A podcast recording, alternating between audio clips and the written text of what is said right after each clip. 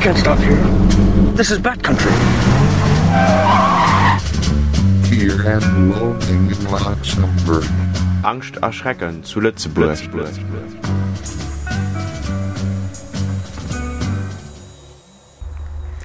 Angst und Schrecken und Kälte am Bodensee. Ich schlage meine Augen auf. An mir vorbei ziehen steile Berghänge. Leichte Klaustrophobie macht sich breit. Ich liege in einem Nachtzug, der durch die Modelleisenbahn ähnlichen Gebirge Tirols fährt. Ich, der noch nie so hohe Berge von Namen gesehen hat, erstarre vor Ehrfurcht vor diesen felsigen Riesen. Ich erinnere mich an eine Vorlesung, in der mir Menschen von den Bergen vorschwärmten. Mütterlich und behaglich sei die Alm. Bei mir wecken so hohe, bedrohlich felsige Monster nur meine zwei alten Bekannten Angst und Schrecken. In einem Tunnel gelang es mir, in einen von Albtraum durchsetzten Dämmerschlaf zu fallen. Ein Wortschwall weckte mich wieder. Die Frau, die neben mir lag, redete ohne Unterlass in ein Telefon. Mit dem Sendungsbewusstsein von zehn freien Radiomachenden, denn die Person auf der anderen Seite hatte wohl kaum eine Chance, ihr zu antworten. Am Abend war dies auch schon so gewesen. Ich vermute, dass sie wohl Krieg und Frieden diktierte. Anders konnte ich mir ihre epische Logoree nicht erklären. In Bregenz klebten wir uns unsere abgekauten Ohren wieder an und machten uns auf den Weg zur Fähre. In einem ultramodernen Glasbau erklärte uns der Hafenmeister, dass die Kasse für die Fähre nebenan sei. Dort standen zwei Senioren, die ungeduldig auf die Öffnung der genannten Kasse warteten. Nachdem die Verspätung von unglaublichen 1 Minute 32 Sekunden protokolliert worden war, kauften die beiden Tickets für die Fähre und diktierten der Person hinter der Kasse, wie viel Rabatt sie nun bekommen würden. Das hatten sie sich ganz schlau vorher ausgerechnet. Zur Blumeninsel Mainau wollten sie. Ob es wohl noch alle überleben würden? War das Wetter in Bregenz noch grau und trüb gewesen, so herrschte in Konstanz strahlender Sonnenschein. Ein wunderbares, sommerlich warmes Radiocamp stand mir bevor. In Gedanken hüpfte ich bereits barfuß und in kurzen Hosen über das sonnige Campgelände. Ich wusste gar nicht, wie sehr ich mich geirrt hatte.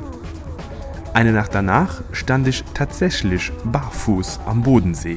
Ich hatte meine Schuhe ausgezogen, damit sie nicht vollständig vernässten. Eine schlaue Sache, dachte ich.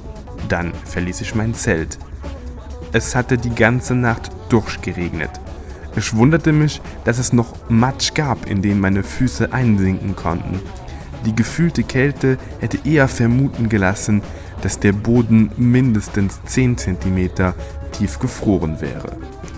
Durch die gute Strategie der Campbetreiber gab es auch überall frisch gemähtes Gras, das an meinen nassen, kalten Füßen hängen bleiben konnte und das sich so in allen Zelten verteilen konnte. Ich konnte auch ohne Probleme über Steine und Stöcke laufen, denn der Kälteschmerz überwiegte. Schade, dass unter den fünf Schichten niemand mein T-Shirt mit dem Aufdruck I feel hardcore lesen konnte. Der Bodensee ist in der Vergangenheit regelmäßig zugefroren. Siegfröhre wird das genannt. Lange konnte es nicht mehr dauern, dass der Mai 2010 als so ein Moment in die Geschichte eingehen würde. Angst und Schrecken schleiften schon ihre Schlittschuhkufen. Anscheinend war dies das Werk der sogenannten Eisheiligen. Der katholische Glaube erschien mir noch einmal mysteriöser. Nach einigen Tagen Kälte schienen die Nahrungsreserven in der Natur aufgebraucht zu sein. Am Morgen erzählten mehrere Menschen von einer Maus, die ihr Zelt heimgesucht haben sollte. Laut den Beschreibungen war das Tier ungefähr drei Meter lang, hatte eine Schulterhöhe von anderthalb Metern und braunes Fell. Alle Angst schien von dem Tier gefallen zu sein, denn es ließ sich denn es ließ sich auch durch Klopfen und Rütteln nicht von Rucksäcken vertreiben, so groß ihr Hunger nach Wasabi-Nüssen. Angst und Schrecken erschienen in Form von gigantischen Nagetieren. Neben den Workshops und dem Auffüllen von Wärmeflaschen war Essen eine der Hauptbeschäftigungen im Camp. Leider wurde dieses Vergnügen durch merkwürdige Rationierung getrübt. An einem Tag gab es eine halbe Kinderportion Käsespätzle mit drei gebratenen Zwiebelstückchen, am nächsten baute sich auf meinem Teller vor mir ein Turm aus Spaghetti auf. Er hätte einen drei Meter langen Schatten geworfen, hätte die Sonne geschienen. Das tat sie leider nicht. Mittlerweile hatte ich schon ein wenig Angst um meine Zehen. Die Abendgestaltung war bei den sibirischen Temperaturen auch etwas anders als sonst. Niemand tanzte zu den Klängen des großen LSD-Sinfonieorchesters, auch kein süßlicher Geruch war zu vernehmen. Die illegalste Droge, die zu finden war, war eine Wodka-Cola-Mischung, die unter der Hand verteilt wurde. Drei Menschen tanzen zu einem schlechten kommerziellen Radiosender. Angst und Schrecken hatten mich. Wieso war es Mitte Mai so unglaublich kalt? Hatte die braune Bodenseemaus Tollwut?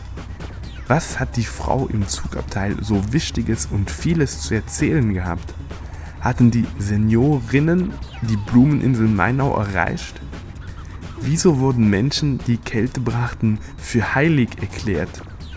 Gab es einen guten Grund für die merkwürdige Essensrationierung? Würden meine Füße die Eiseskälte noch länger aushalten? Und wieso um alles in der Welt waren meine Schuhe eigentlich nass? Das Einzige, was jetzt noch helfen würde, war die Flucht über den zugefrorenen Bodensee.